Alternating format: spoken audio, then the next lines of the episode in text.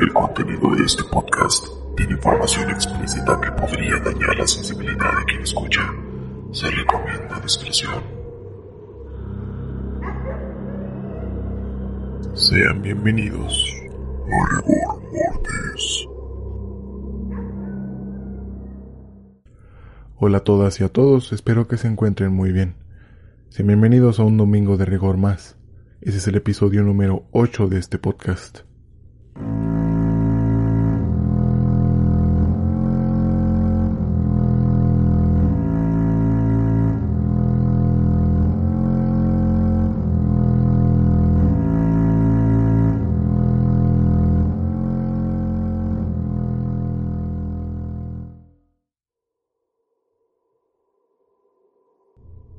La mayoría de las veces, al ver una anciana, la visualizamos tejiendo, cocinando algún pastel, cuidando de sus plantas o jugando con sus nietos, siendo el centro de atención de todas las reuniones familiares y contando historias fantásticas o interesantes de su vida.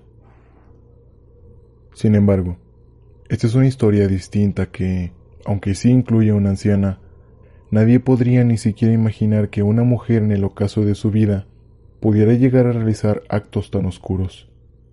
Esta es la historia de Dorotía Puente y su casa de la muerte.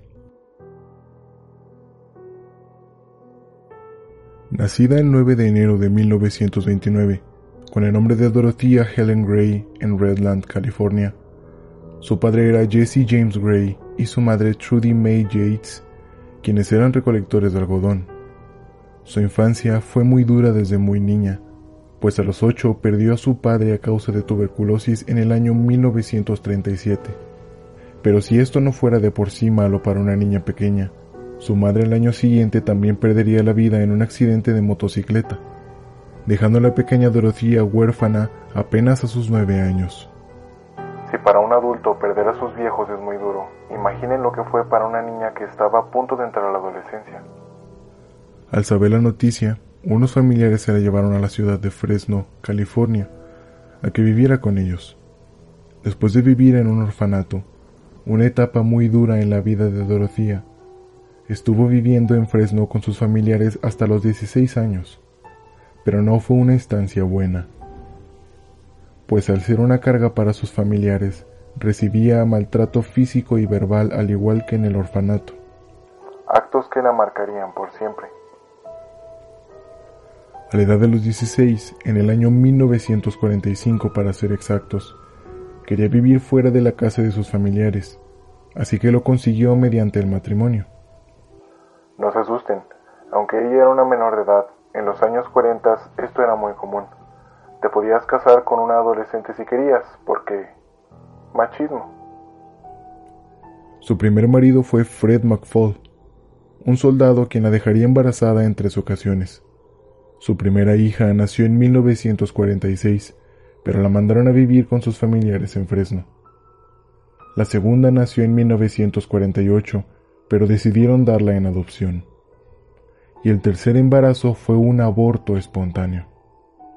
Tras esto, su esposo la abandonó y tiempo después, para no vivir la deshonra y los señalamientos sociales, ella mentiría diciendo que su esposo había muerto de un infarto. Dorotía, quien no tenía empleo ni manera de vivir de manera autónoma, comenzó a falsificar cheques, pero al no tener experiencia en esto, la descubrieron y sentenciaron a un año de prisión, del cual solo pagó seis meses y fue liberada con libertad condicional por buena conducta. Poco después, trató de buscar un esposo nuevamente. No estoy insinuando nada ni siendo sexista. Es una realidad que en estos tiempos las mujeres tenían muy pocos derechos, por lo cual encontrar un empleo era una tarea muchísimo más difícil que en estos tiempos, por lo que buscar una pareja era la mejor opción para no morirse de hambre, batallando por empleos mal pagados y donde las explotaban. Dorotía quedó embarazada de nuevo, de un hombre al que apenas conocía. Al final dio a luz a una niña que dejó abandonada en un orfanato.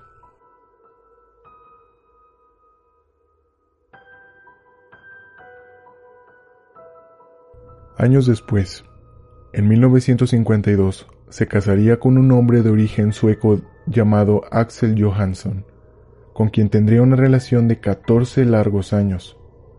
Más tarde, en 1960, sería arrestada nuevamente por rentar un burdel. Fue condenada a tres meses de prisión. Cuando la liberaron, fue arrestada de nuevo, ahora acusada de vagancia. También considerada malvivencia. Son personas que no tienen un empleo y solo vagan por las calles, a veces pidiendo limosnas. Fue condenada a otros tres meses de prisión. Después de su última liberación de la cárcel, se consiguió un empleo de auxiliar de enfermería y comenzó a cuidar de personas discapacitadas y ancianos en sus casas. Con el tiempo parecía que había encontrado su verdadera vocación, así que decidió rentar una casa e invitar a que sus pacientes se fueran a vivir ahí, para cuidarlos a todos en un solo lugar, algo parecido a un asilo. Además de esto, comenzó a gestionar las pensiones de algunos de los ancianos. En 1966, ya con 47 años, decide divorciarse de Axel, con quien había tenido su relación más larga, para más tarde casarse en Ciudad de México con Roberto Puente, un hombre de 28 años, pero solo estuvo casada por dos años. Sin embargo, conservó su apellido por el resto de su vida. Después de este divorcio, se mudó a Sacramento, California, donde rentó una casa grande de tres pisos y 16 habitaciones en las que continuó cuidando de ancianos discapacitados. Después de este divorcio, se mudó a Sacramento, California, donde rentó una casa grande de tres pisos y 16 habitaciones, en la que continuó cuidando de ancianos y discapacitados. En 1976, de nuevo se casó, con un hombre violento y alcohólico llamado Pedro Montalvo. Sin embargo, a los pocos meses se volvería a divorciar. También comenzaría a falsificar las firmas de sus pacientes para ella cobrar las pensiones por ellos.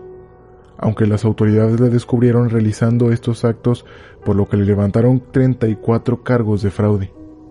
Sin embargo, la dejaron en libertad condicional por la naturaleza de su trabajo pues aunque tenía un historial delictivo haciendo fraudes y esto último había sido serio, también era muy buena enfermera, por lo que le permitieron seguir trabajando siempre que se reportara con el oficial de policía responsable de su libertad condicional. Sin embargo, pese a la advertencia y su libertad condicional, siguió realizando fraudes sin que las autoridades se dieran cuenta. El negocio de su geriátrico no oficial seguía creciendo, llegando a ocupar todas las habitaciones de la casa. Por lo tanto tuvo que asociarse con una amiga suya, una mujer llamada Ruth Monroe, quien tenía a su esposo, enfermo terminal, viviendo en la casa al cuidado de ellas dos. Después, en abril de 1982, Ruth se mudaría a vivir a la casa, lugar que compartía con Dorothea, pero falleció a los pocos meses. Ruth tenía 61 años y murió de una sobredosis de codeína y paracetamol. Dorothea después le comentó a las autoridades que su amiga se encontraba muy deprimida porque su esposo estaba próximo a su muerte por su enfermedad. Las autoridades al encontrar las sustancias en su cuerpo después de la autopsia cerraron el caso como suicidio. Después de eso, el esposo de Ruth también falleció debido a su enfermedad. Tiempo más tarde, uno de los inquilinos, Malcolm Mackenzie, denunció a Dorothea por haberlo drogado y robado dinero mientras él se encontraba drogado. Dorothea se declaró culpable y fue sentenciada a cinco años de prisión el día 18 de agosto de 1982. En su estancia en prisión, convivía con un hombre de 77 años, Everson Gilmouth, quien la fue a buscar cuando salió de prisión en 1985. El hombre se fue vivir con ella a su geriátrico. En noviembre de 1985, contrató un hombre para que le cambiara el suelo de madera de toda la casa. Por el trabajo, Dorothea le pagó 800 dólares y le dio un coche que era de su novio que se encontraba de viaje en Los Ángeles. Le mencionó que ya no lo necesitaba. Asimismo le encargó hacer un arcón para guardar libros y cosas por el estilo. Cuando le terminó el arcón, Dorotía le dijo que la esperara, que iba a guardar unas cosas dentro y que le ayudara a llevarlo a un sitio. Sin embargo, cuando iban en camino, Dorotía le mencionó que solo guardaba basura, así que la tiraron en un vertedero ilegal a un lado de un río. El arcón contenía el cuerpo sin vida de Everson.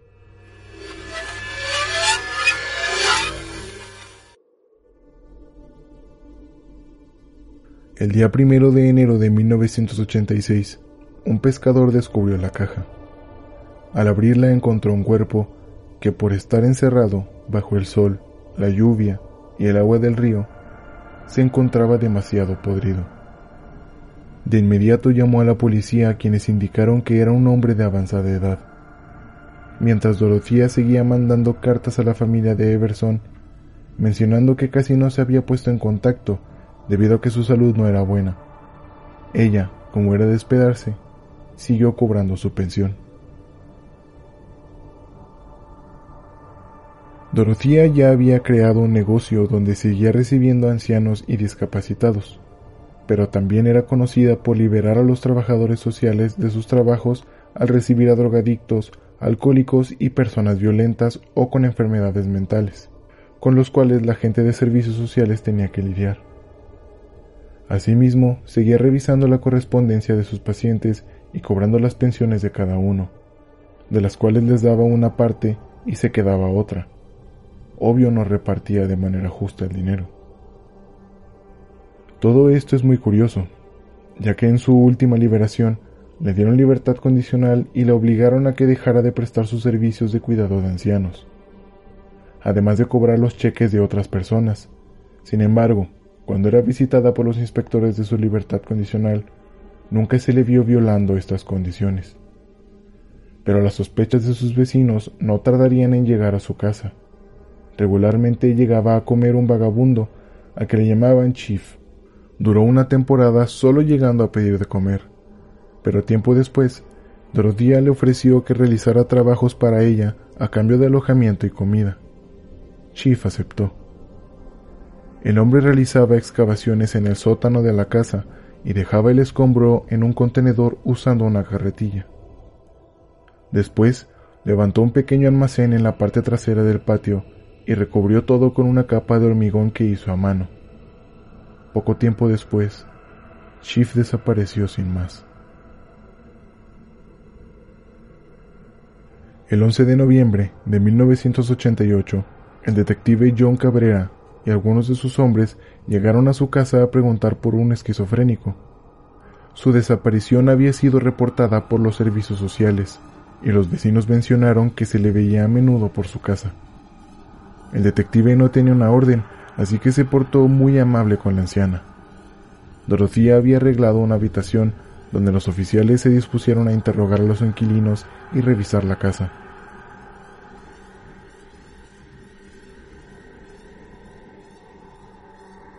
Al revisar la misma, la policía encontró un montón de tierra que había sido removida hace poco en el patio cubierto por mucha hierba. La policía empezó a cavar en la tierra blanda mientras que Dorotía se invadía de miedo cual metástasis. La policía, a los pocos metros de haber cavado, encontró el cuerpo de una mujer. Era una inquilina de la casa. Después se identificó que era Leona Carpenter.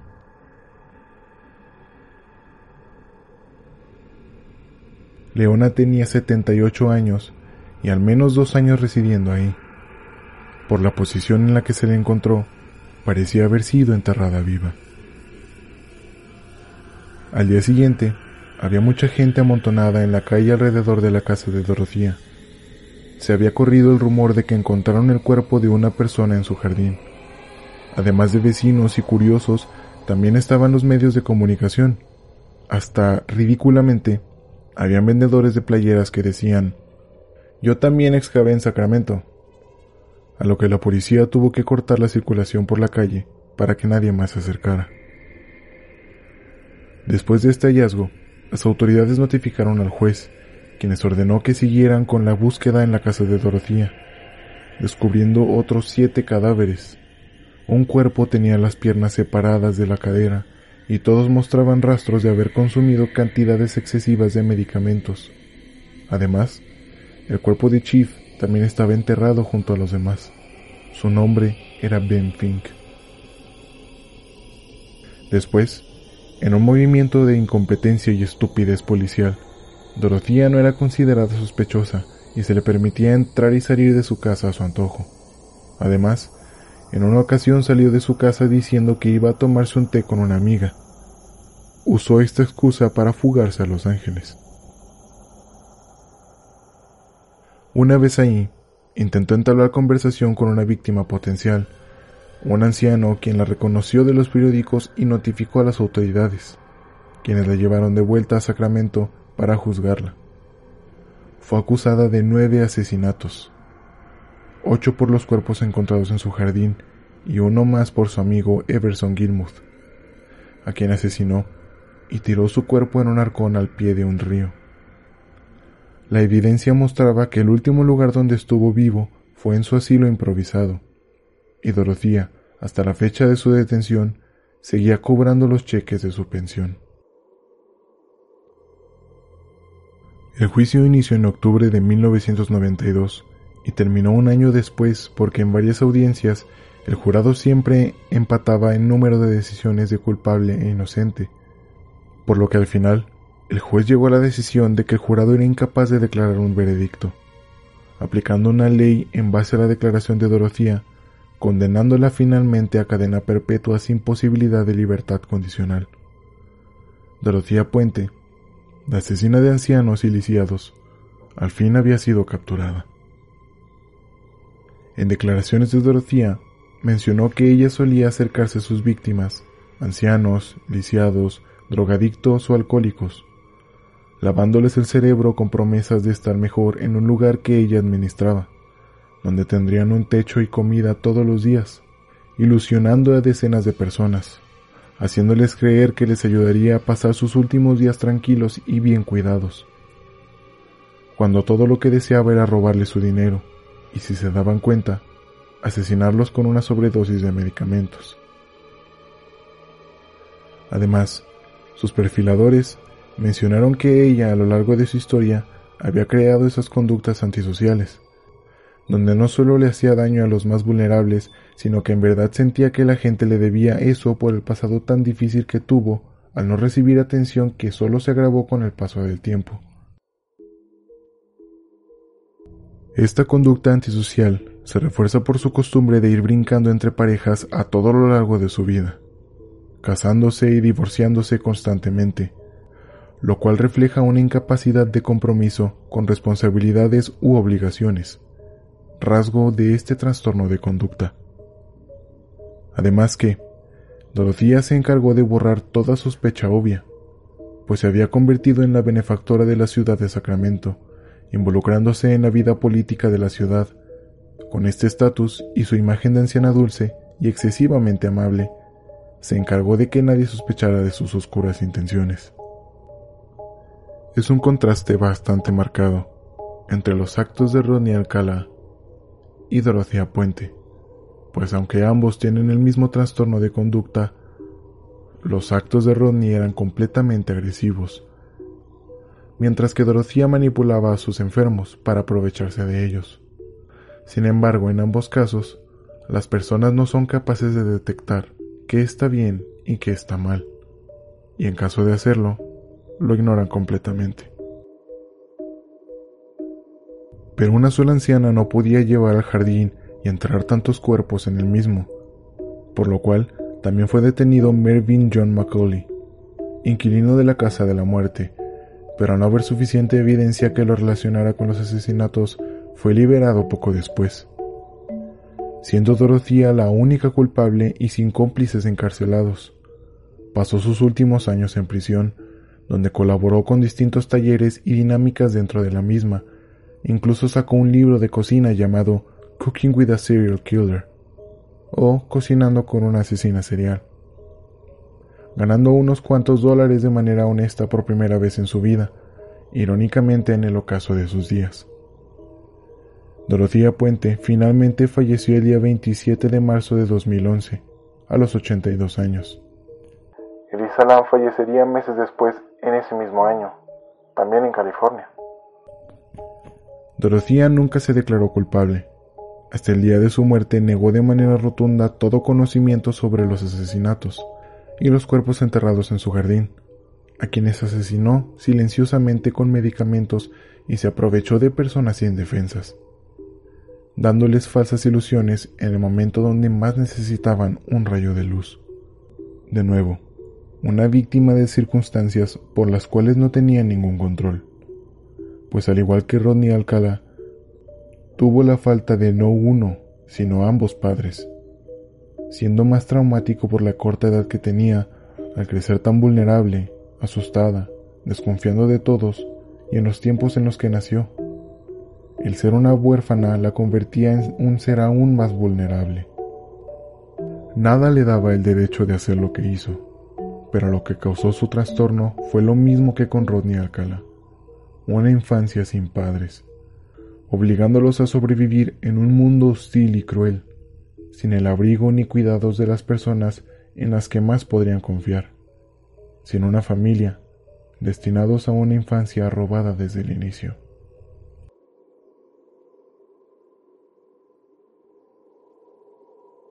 Si el podcast les gusta, recuerden compartirlo con sus conocidos. Esto me ayuda a crecer nuestra comunidad y me motiva a traerles más capítulos. Recuerden seguirme en mis redes. El podcast está en Instagram como arroba rigor.podcast, en Facebook como Rigor Mortis Podcast, en YouTube, Spotify, Apple Podcasts y Amazon Music lo encuentran como Rigor Mortis. Y a mí, si me quieren seguir, me encuentran en Instagram como lalo con Miranda. Esto fue Rigor Mortis. Y ustedes como siempre son asombrosos. Hasta la semana que viene.